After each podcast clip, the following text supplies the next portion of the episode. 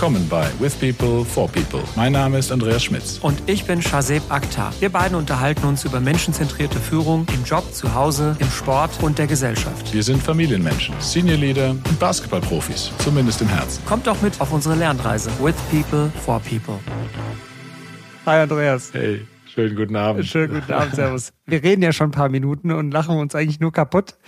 Und ich dachte, warum drücken wir nicht einfach auf Record und äh, lassen unsere Zuhörer mal mithören, was wir so für Quatsch erzählen. Genau, man sieht uns ja selten, also zumindest nicht äh, im Podcast, aber der Shazeb hat gesagt, hey, ich glaube, dein T-Shirt kenne ich, weil ich trage mein rotes T-Shirt mit dem dunklen Abdruck von Bud Spencer. Da sagt er doch glatt, hey, das habe ich auch. genau, genau. Ich habe das gleiche T-Shirt in Gelb und ich habe gerade Andreas erzählt, dass meine Frau das nie versteht, warum ich Bud Spencer so cool finde und warum ich mir diese Filme immer wieder anschaue. Ich habe ja diese Collectors DVD oder CD, ja, wie auch immer. Und meine Frau schüttelt jedes Mal den Kopf, wenn ich vorm Fernseher sitze und mich da irgendwie freue. Also direkt der Aufruf jetzt vom Anfang. Wenn ihr Bud Spencer, Terence Hill Fans oder Interessierte seid, müsst ihr euch eigentlich mal melden und gucken, was das mit Leadership zu tun hat, wissen wir jetzt noch nicht so genau, aber da kommen wir schon noch drauf.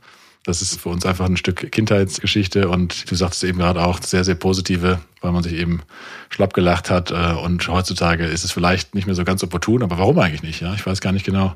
Gewaltverherrlichend? Ich bin mir gar nicht sicher, ob das der Fall ist. Es ist ja eher Satire so fast schon. Ne? Ja, ich glaube, das ist ja nie so ernst gemeint. Diese Filme, die haben ja auch einen immer berechenbaren Plot, ne? Und ich habe ja gerade erzählt, dass auch die Ganoven immer die gleichen Schauspieler sind. Das ist ja eigentlich immer das Gleiche, nur in anderen Stories. Aber das Schöne ist ja, dass das tief im Herzen eigentlich coole Jungs sind. Ne? Die machen das Richtige und verteilen das Geld an die Armen, beschützen die Schwachen und so. Das ist ja eigentlich lustig, ja. Und ich glaube, was man sich da schon so rausholen kann, ja, ich weiß nicht, ob das so richtig tiefgründig ist, aber ist ja, dass die beiden sich immer fetzen. Die hassen sich ja immer aber sind dann trotzdem immer zusammen und kümmern sich trotzdem umeinander ne? und bleiben zusammen. Und obwohl die da immer sich prügeln, prügeln sie sich ja doch dann fürs Richtige. Und das finde ich irgendwie, irgendwie witzig. Ja, jetzt, jetzt bin ich auf den Geschmack wieder gekommen. Ich glaube, ich muss meine Kinder jetzt mal in, in den Ferien ranführen und mal irgendeinen einen schauen lassen. Mal gucken, auf ob ich den Fall. auf Amazon Prime oder, oder Netflix bekommen kann. Sowas mal erstmal schauen. Ansonsten bringe ich ja. gerne meine äh, Collectors DVD Edition mit und mit meinem DVD-Player. Und dann gucken wir mal, ob wir das anschließen können bei dir irgendwo. Ja, wunderbar. Oldschool. Ganz genau. Papa, was ist dieses runde, flache Ding? ich glaube, ich habe sie sogar noch auf VHS irgendwo. Wir hatten, aber da gut. So, da, da, so weit gehen wir jetzt nicht zurück, ähm, sondern gucken nach vorn. Ja, spontan also setzen wir uns wieder zusammen, wobei eigentlich ja wir im regulären Turnus sind. Ja. Ähm, eigentlich sind es zwei Themen. Wir haben es jetzt vermischt, oder? Haben wir jetzt haben wir, nehmen wir beides zusammen, richtig? Genau, genau. Ich glaube, das passt ganz gut zusammen. Du hattest ja einmal das Thema Mut aufgebracht. Da geht bei mir ziemlich viel im Kopf dann gleich los und dann das Thema Kompromisse. Und ich habe das so in meinem Firmenalltag oft als Gegensatz erlebt. Und das wollte ich heute deswegen mit dir zusammen diskutieren. Ja, schön. Und äh, Kompromisse würde ich noch sagen, da noch ein anderes Wort, was im Grunde dagegen spricht oder eine andere Dimension des Ganzen zeigt, ist das Thema Polarität oder Polarity Management. Da können wir gleich auch nochmal einsteigen. Vielleicht, da geht es ja auch im weitesten Sinne um Kompromisse oder eben auch nicht Kompromisse zu schließen, um auch Lösungen herbeizuführen, beziehungsweise laut der Definition gibt es da keine Lösungen für. Aber bevor wir weiter in Rätseln sprechen, steigen wir doch erstmal ein mit dem, mit dem Mutbegriff. Du hast relativ schnell gesagt, hey, darüber lassen was ist bei dir im Kopf rumgegangen, wenn wir über Mut, Leadership, das Ganze hier im Raum stehen haben? Also das Erste, was mir direkt in den Kopf kommt, ist eine Episode, die wir mal aufgenommen haben, ganz am Anfang zum Thema Kulturen. Da haben wir über amerikanische Firmen und Leadership gesprochen und über Deutschland oder Europa. Und was ich so immer typischerweise mir dann vor Augen halte, ist, wie so diese Silicon Valley Startup-Kultur ist in, im Westen der USA. Und womit ich das immer assoziiere, ist schnelle Entscheidungen, Fehler machen, mutig sein. Das ist im Gegensatz zu dem, was ich hierzulande erlebe. Also die Frage, will ich versuchen, etwas zu bewahren oder will ich versuchen, etwas komplett Neues zu machen, disruptiv zu sein, weil ich mit Disruption Mut verbinde. Also das ist so, was direkt in meinen Kopf kommt. Und ich muss ehrlich sagen, dass das schon ein Thema ist, was mich wirklich ärgert an Deutschland oder auch an Europa oder auch an den entwickelten reichen Ländern, dass nämlich irgendwann sich eine Lebensqualität eingeschwungen hat, die so gut ist, dass da eigentlich nur noch der Wunsch ist, das zu erhalten. Und das Erhalten killt den Mut. Das sind so meine Gedanken. Ja, schön. Ich glaube, ich hatte es schon mal erwähnt, aber ich finde den Satz immer noch schön und jetzt passend hier auch wieder das Thema, do you play not to lose or do you play to win? Ja. Also will ich gucken, dass ich nur nicht verliere oder will ich wirklich was gewinnen, will ich was Neues schaffen, neue Ebene kommen. Und das passt auch zum Thema Mut, finde ich auch ganz schön dazu. Ja, kulturell ist das so ein Thema. Bin mir gar nicht sicher, ob es nur kulturell ist. Also hat ganz viele Aspekte natürlich. Aber Mut zur Entscheidung und Mut, was Neues zu machen, Mut auch was zu verlieren, ne, ist ja dann auch irgendwie äh, es geht ja darum, wie du sagst, den, den, den Wohlstand, den man sich erarbeitet hat als Nation oder als Gesellschaft, da nicht aufs Spiel zu setzen, was aber dann wahrscheinlich langfristig dazu führen kann, dass es das tut. Ja? Wenn ich nur was bewahren will, was vielleicht nicht mehr zukunftsfähig ist, die Entwicklung geht ja weiter und andere werden diesen Mut haben, vielleicht auch, weil sie weniger zu verlieren haben. Und dann fällt es vermeintlich auch leichter. Aber in den USA ist es ja eigentlich ähnlich, könnte man meinen, ja, weil man ist ja auch eine sehr eine Wohlstandsgesellschaft, jetzt je nachdem, wo man hinschaut in die USA, aber dort, wo Innovation passiert, dort, wo mutige Entscheidungen getroffen werden, kann man ja nicht sagen, dass da nichts zu verlieren ist. Wie passt denn das zusammen? Du hast recht. Also ich glaube, das eine ist deine Situation und das andere ist dein Mindset unabhängig von der Situation. Und ich glaube, das eine, was wir gerade rausgearbeitet haben, ist, dass wenn jemand arm ist zum Beispiel oder aus einem armen Land kommt, die Person einfach by definition mutig ist und mutig sein muss, weil sie einfach nichts zu verlieren hat. Also sie kann im Prinzip alles aufs Spiel setzen, weil alles ist im Zweifel nichts. Und ich glaube, dass das häufig auch belohnt wird. Ich würde sogar sagen, es wird statistisch gesehen wahrscheinlich häufiger belohnt, als nichts zu tun. Was, was meinst du dazu? Ja, nichts zu tun, also gebe ich dir recht, gefühlt ist das immer die schlechteste Variante. Jetzt mag mich der ein oder andere Lügen strafen, weil ab und zu nochmal heißt es ja auch auf dem Aktienmarkt, lass mal lieber die Finger davon und mach nichts. Das mag ja auch eine Taktik sein, aber wenn man die bewusst trifft, ist das ja auch wieder eine aktive Entscheidung dann in dem Falle. Wenn man nicht gerade im Koma liegt und nichts machen kann oder ähnliches. Ja, es ist wie das Thema Entscheidungen treffen. Du, du triffst so oder so eine Entscheidung. Und Mut wird ja, ist die Frage, ist eine gute Frage. Wird es belohnt oder ist das dann nur sichtbarer? Also diejenigen, die jetzt mutiger sind und Erfolg haben, die sind natürlich, das ist natürlich shiny, ja. Also jetzt nimm mal Tesla, gut, vielleicht gerade aktuell nicht so das beste Beispiel, aber eine Zeit lang sehr mutig gewesen, neue Wege gegangen, innovativ und belohnt worden. Aber dass dann 15, 50, 5000 andere mutige Erfinder äh, den Bach runtergegangen sind, sieht man natürlich auch nicht. Ja, insofern bin ich mir jetzt statistisch gesehen gar nicht sicher, ob es immer belohnt wird oder ob es nur herausscheinend ist. Mein Gefühl sagt mir, es ist trotzdem das wert, weil du deinem Motto ja gefolgt bist, dein Lebensmantra. Ja, wenn du mutig bist und solche Entscheidungen triffst, dann willst du ja was bewegen. Und wenn du das nicht tust, aber dein Leben davon geprägt ist, eigentlich was zu tun, dann hast du ja auch nicht gewonnen. Ne? Ja, du hast recht. Natürlich gibt's auch die vielen Firmengründungen oder Leute, die Risiken eingegangen sind, die das bereut haben vielleicht oder die nicht erfolgreich waren. Aber ich glaube, allein die Lebenserfahrung, etwas gemacht zu haben, etwas gegründet zu haben, was Neues ausprobiert zu haben, ist, glaube ich, wertvoll. Und wenn ich die finanziell erfolgreichen Leute mir anschaue, die ich jetzt kenne, dann sind das alles jetzt nicht irgendwie intellektuelle Hochkaliber, sondern das sind eher Menschen, die mutig waren. Und ich glaube, das ist deswegen nicht zu unterschätzen. Also erfolgreiche Unternehmer sind nicht die klügsten notwendigerweise, sondern wahrscheinlich die, die am mutigsten sind. Meinst du nicht? Und das, das bringt mich so zu dem Thema, äh, was du auch gesagt hast, Kompromisse oder, oder Polaritätsmanagement, weil mutig sein heißt ja auch einen Standpunkt zu beziehen. Also für mich zumindest heißt so, ich habe eine Meinung, ich vertrete die auch. Die ist nicht zwingend in Stein gemeißelt, wenn es Argumente gibt, aber ich habe erstmal was, woran ich dann glaube. Und was ich häufig beobachte, ist, dass diese Meinung dann weich gekocht wird, aber nicht, weil man bessere Argumente erfährt, sondern weil man irgendwo sagt, ja, komm, irgendwo finden wir doch einen Kompromiss. Du hast zwar Unrecht so gefühlt, aber ja, ich gebe ein bisschen nach, du gibst ein bisschen nach, da treffen wir uns in der Mitte. Und was kommt dann raus? Siehe deutsche Politik, Entschuldigung an alle, die jetzt sich angesprochen fühlen, aber es kommt Murks raus, ja, weil, weil es kein gesamtheitliches Konzept dahinter steht. Ja, weil beide Seiten, die ein Argument vertreten, sei es irgendein Konzept oder sei es ein Produkt oder wie auch immer, hat wahrscheinlich seine Wertigkeit. Aber wenn ich den Kompromiss von beiden schließe, dann ist beides weniger wert. Und da denke ich mir, hm, Mut heißt auch, mal nicht Kompromisse einzugehen. Ja, das heißt auch zu schauen, vielleicht auch mal sein Thema ganz gehen zu lassen, obwohl ich dran hänge, weil ich weiß, im Zweifel ist der Kompromiss eben die schlechtere Wahl als eine der beiden Lösungen. Ich glaube, Andi, dass das demokratische System bei uns darauf gepolt ist, evolutionär zu sein. Und nie revolutionär.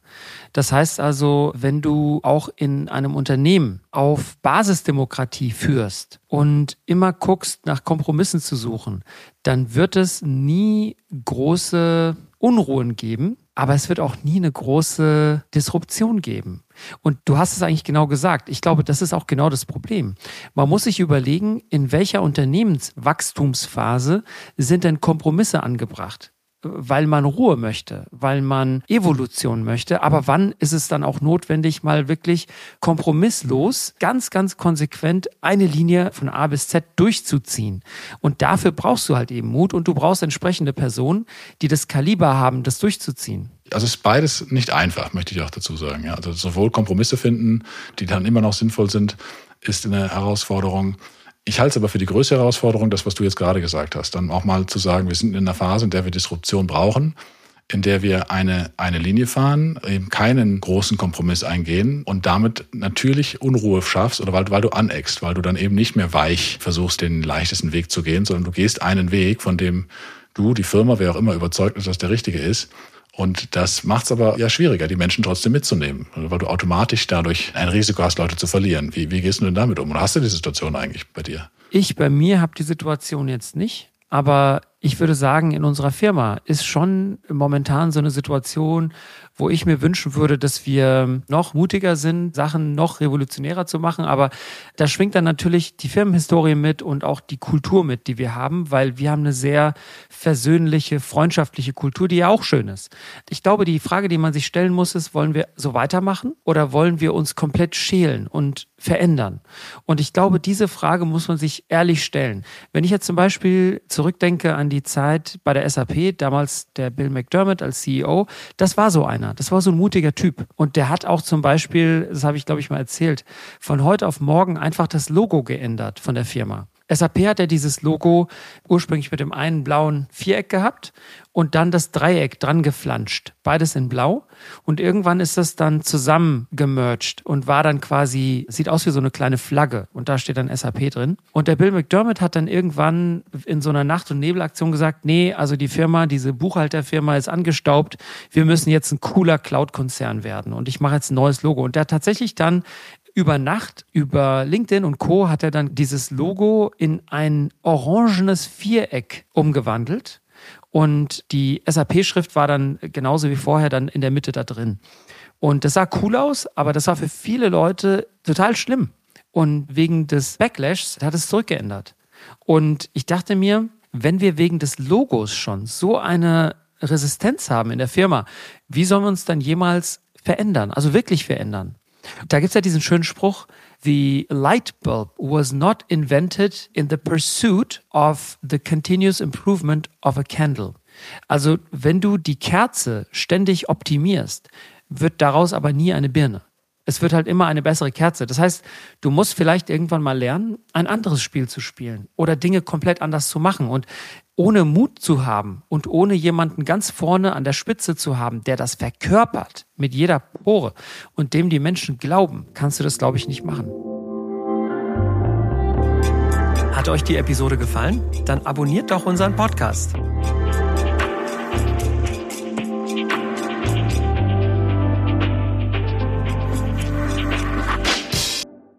Das, das erinnert mich jetzt an zwei Punkte. Erstens finde ich den Mut fast noch größer, dann zu sagen, ich, ich fahre das wieder zurück, weil es mehr Unruhe gibt als Mehrwert schafft. Ja, auch die Größe muss man auch haben, zu sagen, dann eben nicht. Fahre den Konzern anders hoch in der, in der Weise. Und äh, jetzt haben wir von der SAP gesprochen, von dem Logo, was nicht ging. Bei meinem ehemaligen Arbeitgeber, der Firma Roche, gibt es ja ich weiß nicht, ob es eine ganze Abteilung ist, aber ein kleines Team, was sich um Logo und äh, Erhalt der Marke kümmert. Jetzt nicht Branding und ähnliches, sondern einfach nur, dass da die historischen Dimensionen auch weiterhin betrachtet sind. Ja, also das ist ja auch eine Art Wert. Ja, aber du sagst richtig, man braucht auch ab und zu eine Disruption. Die heißt auch Altes loslassen oder auch Nein sagen. Also das finde ich auch nochmal als Firma, als Leader. Du schärfst ja auch deinen Blick, wenn du den Mut hast, Nein zu bestimmten Themen zu sagen. Und sei es auch, wir hatten zuletzt die Diskussion bei uns in der Firma, wie sagen wir eigentlich Nein zu Kunden? Ist das Mut oder ist das normal oder ist das, ist das, kann man das gar nicht machen? Und natürlich soll das auch vorkommen. Ja, unser, unser Vertriebs- und Salesleiter sagt dann auch, natürlich muss ich auch mal Nein zum Kunden sagen, wenn der irgendwelche ganz wilden Sachen aufstellt und haben will, die wir nicht machen können oder bei denen alle anderen Kunden leiden, weil wir die nicht mehr bedienen können, dann müssen wir auch mal Nein sagen. Ja, ist das jetzt mutig? Nee, das ist realistisch. Aber ich finde das trotzdem, wenn du als Vertriebler vor deinem Kunden stehst, der dir, der einen Auftrag geben will und du sagst, nee, den nehme ich nicht an, ja, finde ich schon mal eine Nummer. Ja. du hast dann halt Credibility, ne? Weil du zeigst, hey, erstens, ich bin auf dich nicht angewiesen und zweitens, ich habe einen Standard oder ich habe eine Sichtweise, die ist total unerschütterlich. Das kann natürlich nach hinten gehen, das Ganze, ne? wie du sagst, Risiko. Aber ich glaube, in den allermeisten Fällen setzt sich das durch. Wenn du einen Kurs hast und du bist stoisch, dann wird es, glaube ich, auf die lange Zeit hin, glaube ich, schon auch gewürdigt. Oder wie siehst du das? Ja, du bist berechenbar oder antizipierbar, was du machst. Das äh, ist meines Erachtens immer mal wieder ein unterschätzter Wert dann auch. Ähm, das mag vielleicht langweilig klingen. Das heißt ja nicht, dass du nicht ab und zu dann eine Innovation herausbringst sondern auch in der Art und Weise, wie du Innovationen rausbringst, kannst du ja trotzdem konsistent sein in der Form. Mut hat ja auch eine Grenze sozusagen, wo es dann in Leichtsinn vielleicht oder in, in andere Dimensionen fällt. Ist das ein Risiko, das du siehst? Also in unserer Gesellschaft haben wir jetzt gerade gesagt, ist eher Mut ja muss man noch fördern, äh, aber es kann ja auch über die Stränge schlagen. Oder hast du da Erfahrungen mitgemacht? Ja, also ich würde mal sagen, vor ein, zwei Jahren war ich noch ein Verfechter dessen, dass mehr Mut immer gut ist, speziell in einer so schnelllebigen Welt wie unserer, also Entscheidungen treffen und nachjustieren und so weiter. Aber ich habe in den letzten zwei Jahren zwei Sachen rausgefunden, die nochmal wichtig sind, sich anzuschauen. Das eine Thema hast du gerade gesagt. Was sind denn die Nebeneffekte deiner Entscheidung? Also was ist, wenn du die Mehrheit verlierst und dann letzten Endes die Entscheidung gar nicht durchsetzen kannst? Siehe Logo SAP, ja?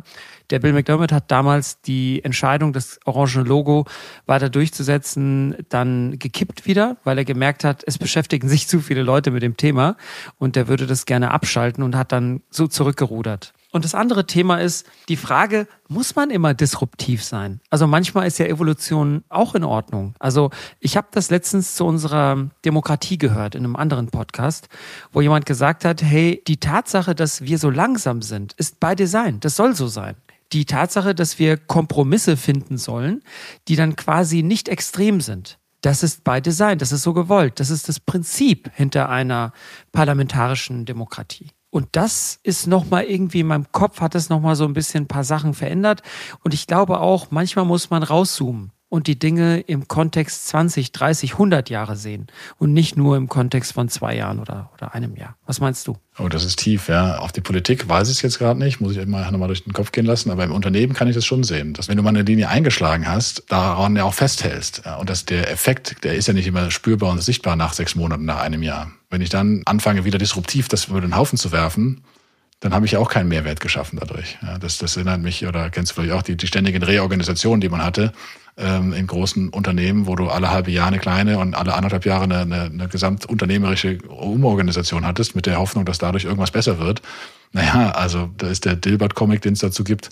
Am Ende bleibt man einfach stehen und wartet ab, weil so richtig tut sich ja doch nichts. Dann ganz passend.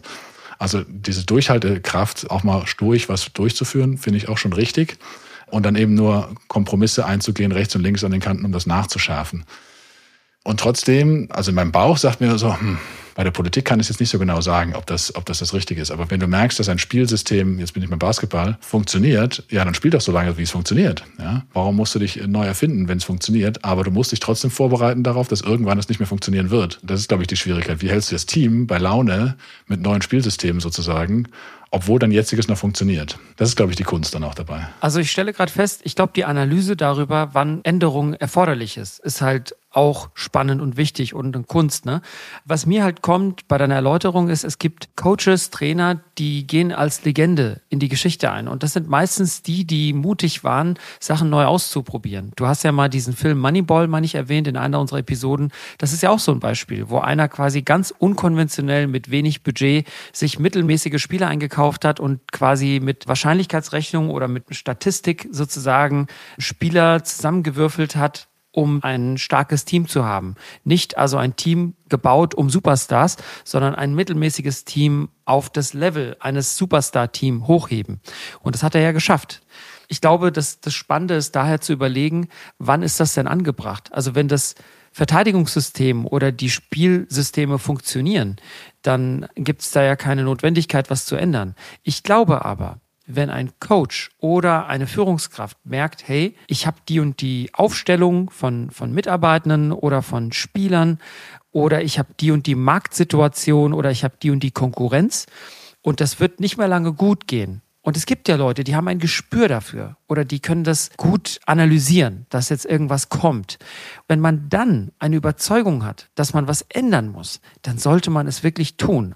Ich glaube, ein spannender Punkt, den ich gerne auch mit dir diskutieren würde und oder dein Feedback hören würde zu ist, ich glaube, es gibt viele kluge Menschen, die erkennen solche Tendenzen und die merken dann auch, wir müssen was anders machen und sie probieren dann vielleicht auch was anderes zu machen, aber sie stoßen dann auf Widerstand und merken dann irgendwann, dass sie keine Lust mehr haben oder zu viel Gefahren oder Risiken sehen, da jetzt noch weiter zu bohren. Und ich glaube, das ist der entscheidende Punkt. Da muss man dann sagen, guck mal, ich versuche das so klar wie möglich zu kommunizieren. Und ich stehe zu dem Punkt, ich bin überzeugt, wir müssen das so machen. Und dann wirklich auch stoisch dabei bleiben und so viele Leute wie möglich finden, die dich unterstützen. Was meinst du? Die Schwierigkeit meines Erachtens daran ist, dass diese Leute mit diesem Gespür nicht die Entscheider notwendigerweise sind, die oben in dem, und jetzt beim Unternehmen oder auch beim Basketball ist nicht der Headcoach notwendigerweise, der das vielleicht sieht.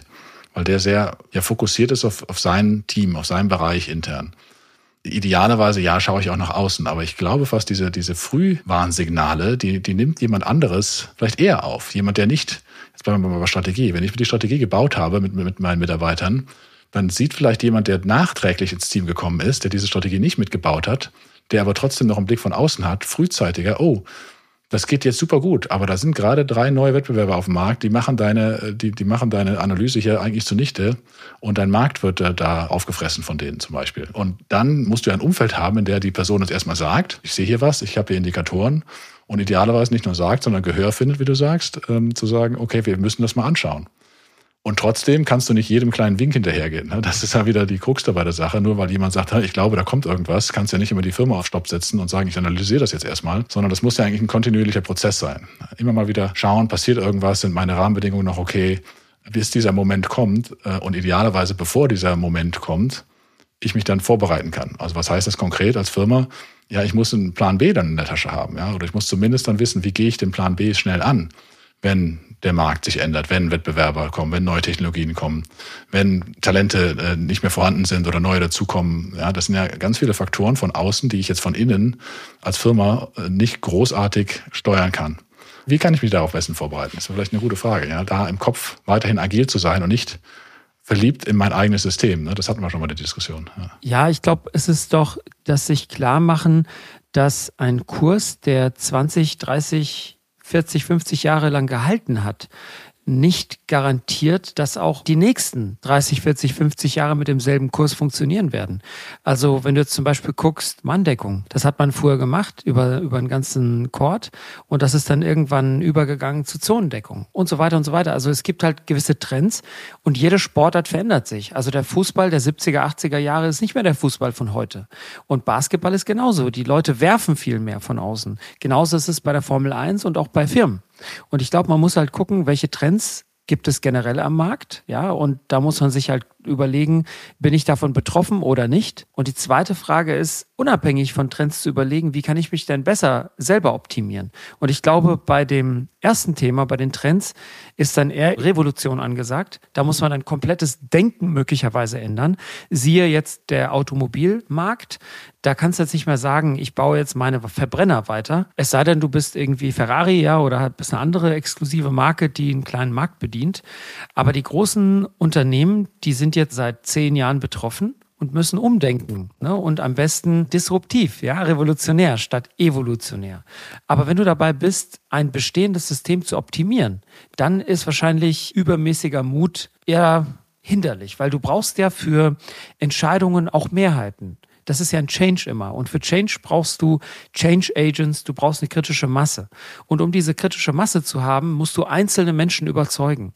Und ich glaube, da gibt's ja von äh, Potter diese Eight Steps of Change.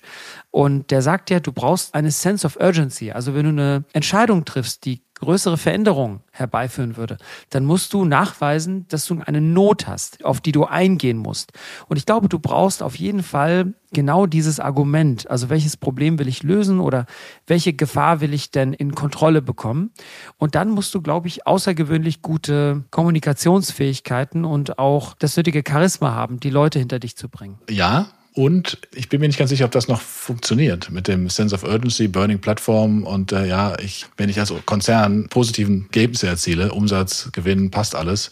Und dann versuche die Wolke an die Wand zu malen, sage, hey, oh, nächstes Jahr geht alles schief gegen die Wand, ja, und dann kommt nächstes Jahr wieder Profitabilität zweistellig, Wachstum zweistellig, wie auch immer, ja dann verliere ich damit ja auch irgendwann die Glaubwürdigkeit, dass dann eine Burning-Plattform oder so, so ein Problem dann ist, auch wenn es da sein mag also ich fand das ganz schön. Ich habe da mal einen Vortrag ähm, gehört von einem Kollegen, der sprach immer von der Burning Ambition. Ja, der sagte, wir müssen weg von dieser Plattformgeschichte, also von der brennenden Ölplattform runterspringen, weil sonst überlebst du nicht, hin zu, hey, da gibt's etwas noch viel, viel Besseres. Lass uns doch versuchen, dahin zu gehen und es positiv zu, zu sehen. Nicht wir rennen von etwas weg, sondern wir rennen auf etwas hin. Das klingt jetzt erstmal alles sehr schön, ist natürlich super viel schwieriger, weil der Fluchtinstinkt des Menschen größer ist als der, ich möchte etwas Großes erreichen, mich selbst verwirklichen. Aber ich sehe die Tendenz, dass das mehr und mehr notwendig wird, weil es ja nicht vom Schlechten ins Gute geht, sondern vom Guten ins Bessere eigentlich. Ja, fair enough. Also Sense of Urgency muss jetzt nicht heißen, dass ich sage, hey, unsere Technologie ist jetzt veraltet und wir gehen den Bach unter, sondern das könnte auch heißen, dass wir sagen, es gibt neue Chancen. Ne? Also das ist urgent, dass wir auf den neuen Zug aufspringen, wie du sagst, vom Guten ins Bessere. Und ich glaube, dass das Beispiel von Nokia, das ist dann wieder das andere, ne? dass dann Firmen sich in Sicherheit wähnen und sagen, hey, we're too big to fail und dann fällst du aber doch. Also ich, ich höre schon, was du sagst. Also man muss es jetzt nicht immer mit dem Fingerzeig oder mit Angst kommuniziert werden, sondern eigentlich eher mit, hey, lass uns das neue inspirierende Thema machen, weil das so potenzialbehaftet ist. Das ist cool. Das, das nehme ich gerne mit. Was meinst du, sollten wir Richtung Conclusio kommen? Ich hätte noch eine Frage an dich. Ja, schieß los. Was war denn dein, dein mutigstes Erlebnis in den letzten Wochen, wo du sagst, hey, da war ich mal richtig mutig? Boah, gute Frage. Siehst du das Hemd, was ich gerade anhab? ja, das ist mutig, das stimmt. es gibt zu dem Hemd eine schöne Geschichte. Oh, Gott sei Dank. das ist nämlich, haben wir letzte Woche, habe ich letzte Woche gekauft. Wir waren ja in, in Bristol, in England, bei der Verwandtschaft meiner Frau. Und da sind wir dann am Pier entlang gelaufen. Und da gab es dann so einen Surfer-Hawaii-Hemdenladen. Da habe ich dann gleich draußen dieses Hemd gesehen, dachte mir cool. Und dann habe ich zu meinem einen Sohn, der bei mir lief, habe ich gesagt, guck mal, Mama würde das Hemd richtig uncool finden, ja. Und dann habe ich gesagt, komm, wir, wir veräppeln Mama mal. Und dann habe ich gemeint, Mobina und, und der Große, die waren dann irgendwie 20 Meter weiter, die haben uns nicht gehört. Und dann habe ich die kurz gerufen, habe das Hemd dann so ausgestreckt, habe dann gesagt, guck mal, das Hemd. Äh, wie findest du das? Habe ich so gerufen. Und dann hat meine Frau mit meinem älteren Sohn, die haben dann gesprochen, die haben dann gesagt, komm, wir veräppeln Papa. Die haben dann gesagt, ja, wir finden das Hemd super, so Daumen hoch, ne? Und, und für die, die das Hemd jetzt natürlich nicht sehen können, das ist so ein Hawaii-Hemd halt mit, mit Blumen drauf. Und dann habe ich gesagt, oh cool, wenn es euch gefällt, dann nehme ich's. Ja, und dann haben die sich kaputt gelacht, haben gedacht, der veräppelt uns da jetzt. Und dann habe ich das Hemd gekauft und jetzt habe ich es an. Das ist vielleicht die mutigste Entscheidung gewesen. Aber Spaß beiseite. Ich, ich weiß es nicht, Andi. Also vielleicht vor eineinhalb Jahren die Entscheidung, die SAP zu verlassen, war eine wahrscheinlich mutige Entscheidung. Aber ich muss sagen, ich bereue es nicht. Weil, nochmal, ja, ich glaube, das Risiko, was wir haben in unserer entwickelten Welt, wir als Menschen mit einer gewissen Bildung, Erfahrung, you name it, ja, Netzwerk, wir haben eigentlich gar kein Risiko. Und vielleicht geht es auch vielen Firmen so, die dann ein Risiko vielleicht sich zu groß denken und äh, sich, weißt du, wie, wie diese Geschichte von Paul Watzlawick, ja, die Anleitung zum Unglücklichsein. Der eine Mann, der geht zu seinem Nachbarn, will sich einen Hammer ausleihen und in seinem Kopf spinnt er sich dann die wildeste Geschichte zusammen, warum der Nachbar ihm diesen Hammer möglicherweise doch nicht ausleihen würde. Und das ist alles in seinem Kopf. Also ich will damit nur sagen, viele der Probleme, die wir denken, die wir haben, haben wir nur in unserem Kopf. Und deswegen glaube ich, ist das schon ein Appell von mir, grundsätzlich einfach mutiger zu sein. Was soll denn passieren? Schön. Ich glaube, das ist auch so die Konklusion fast schon drin, aber Möchtest du noch einen, einen draufsetzen oder, oder sollen wir damit das Ganze hier? Also ich finde den Gedanken schon schön. Ich hatte mir jetzt aufgeschrieben während des Gesprächs, dass ich gut finde, dass man disruptiv ist, wenn es nötig ist. Ja, und ich habe das jetzt von dir gelernt. Manchmal ist es ja auch nicht notwendig, irgendwie große Änderungen zu machen, wenn etwas gut ist. Ja. Und das andere ist, wenn man wirklich überzeugt ist von einer Sache und sagt, hey, das wäre jetzt richtig für uns, dann sollte man dafür auch einstehen und auch persönlich ein gewisses Risiko eingehen, dass man einfach sich so ein bisschen in den Wind stellt und sagt, hey, ich stehe dazu, ich finde das gut und richtig und ich würde es so machen, wenn es meine Firma wäre. Und ich glaube, davon bräuchte eigentlich jede Firma mehr. Da kann ich mich nur anschließen an den, an den Findings und ähm, würde dann damit auch sagen, hey, machen wir doch ein mutiges Ende. Sehr gerne. Und sagen einfach mal Tschüss.